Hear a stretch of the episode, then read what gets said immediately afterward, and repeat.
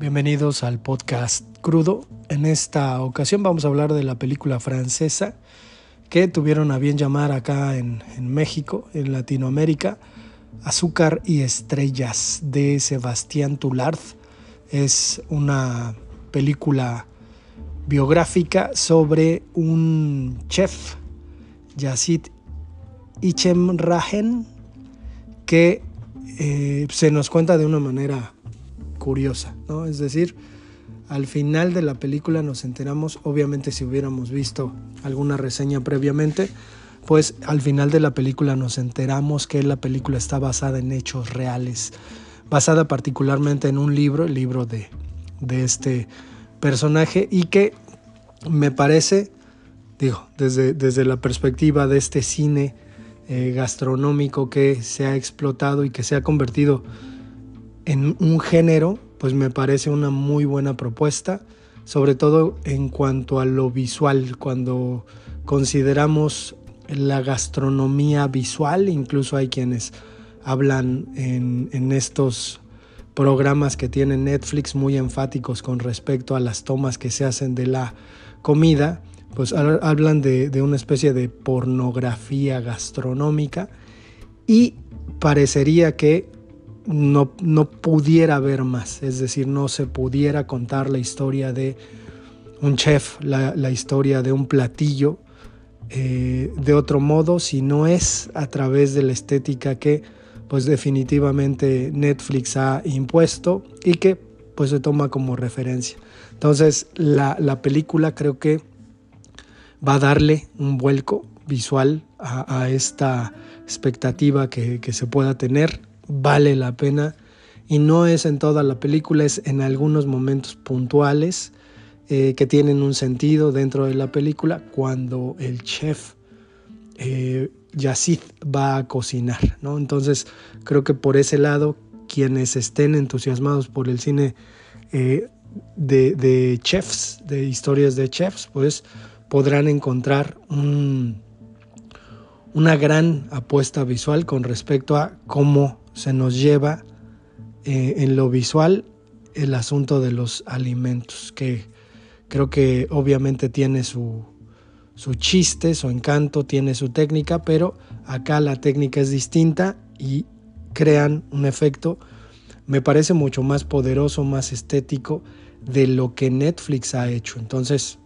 hay, un nivel importante en cuanto a su hechura, ¿no? en cuanto a su,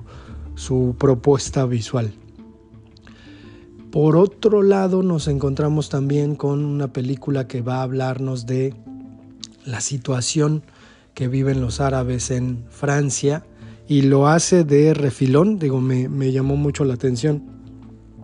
escuchar rap francés, rap de protesta, en la que pues el personaje se ve identificado con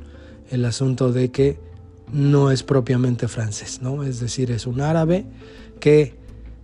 vive una experiencia muy al estilo de las que se viven en América Latina, es decir, lindando con la pobreza, lindando con cuestiones que nosotros los latinoamericanos conocemos muy bien, nuestra vida cotidiana, y que nos dan una dimensión muy clara de cómo es que eh, estas personas viven allá. Cuando pensamos en Europa como un continente eh, con muchas oportunidades, mucha historia, dejamos de lado el asunto de la pobreza, el asunto de la marginalidad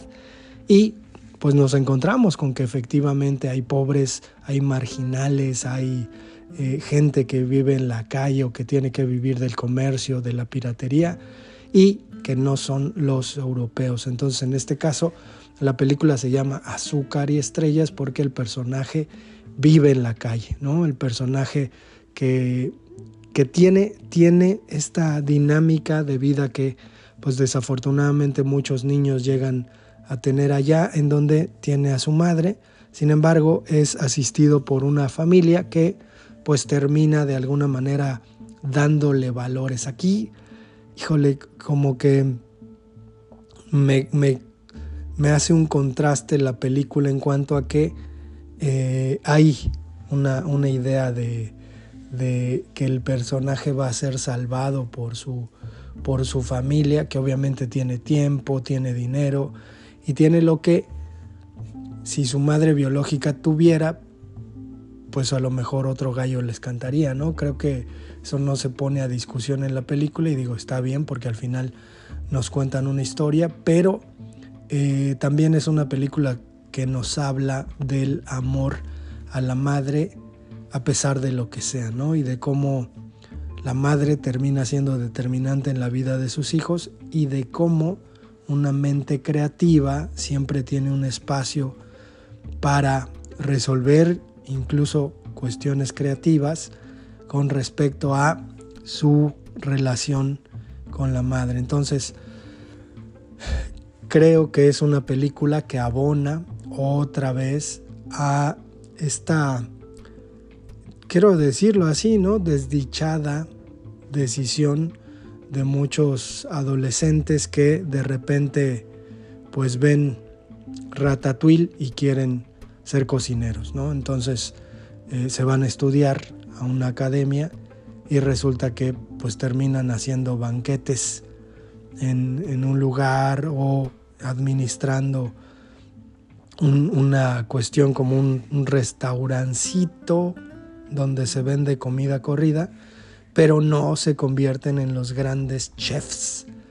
Y es que lo que, lo que la película nos refleja precisamente es la cuestión de creatividad estética que un chef puede poner en juego a la hora de hacer un platillo, en este caso,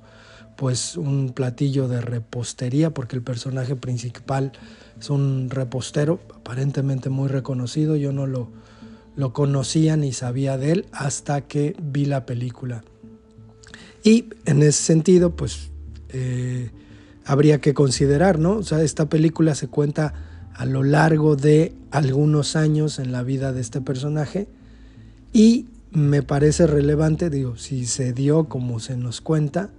pues que terminó siendo un tipo afortunado en el sentido de que estaba muy seguro de lo que quería conseguir, ¿no? Y la película nos lleva por esos derroteros en donde todo es muy orgánico, todo es muy natural. Sabemos que al final sucederá lo que sucede porque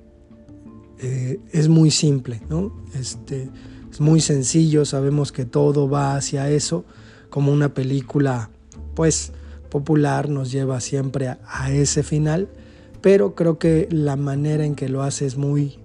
suave, muy accesible, digerible y sin duda te deja la película Azúcar y Estrellas con un muy buen sabor de boca, como si uno se comiera,